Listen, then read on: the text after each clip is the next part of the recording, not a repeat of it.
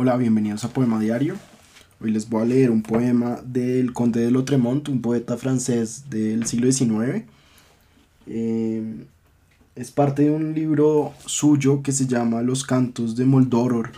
Eh, y estos son unos fragmentos que tradujo eh, Andrés Holguín, de quien ya les he leído algunas traducciones, del segundo canto de Moldoror.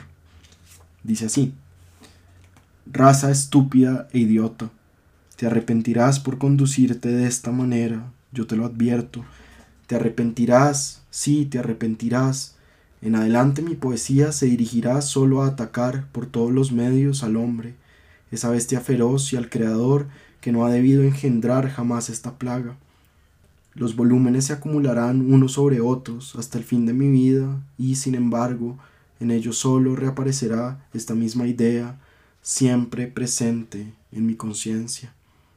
Muchacha, tú no eres un ángel, te transformarás en definitiva en una mujer como las otras.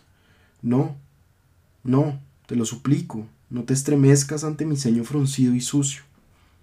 En un momento de ofuscamiento podría tomarte por los brazos, retorcerte como una sábana lavada para exprimir el agua o romperlos con estrépito como dos ramas secas y hacértelo comer empleando la fuerza.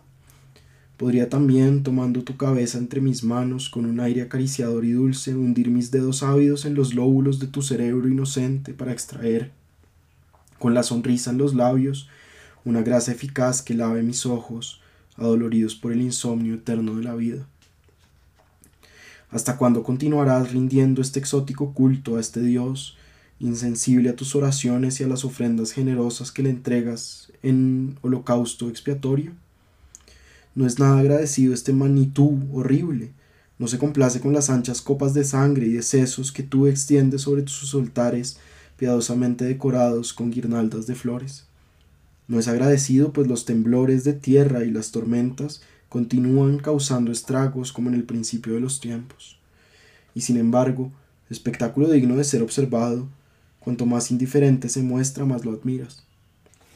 Se ve que tú desconfías de sus atributos que él esconde y tu razonamiento se apoya en la consideración de que sólo una divinidad de un poder extremo puede mostrar tanto desprecio por los fieles que obedecen a su religión. Por eso es que en los diversos países existen varios dioses. Aquí el cocodrilo, allí la vendedora de amor, pero cuando se trata del piojo, el animal de nombre sagrado, todos los pueblos se arrodillan unidos en el atrio augusto y besan universalmente las cadenas de su esclavitud ante el pedestal del ídolo informe y sanguinario.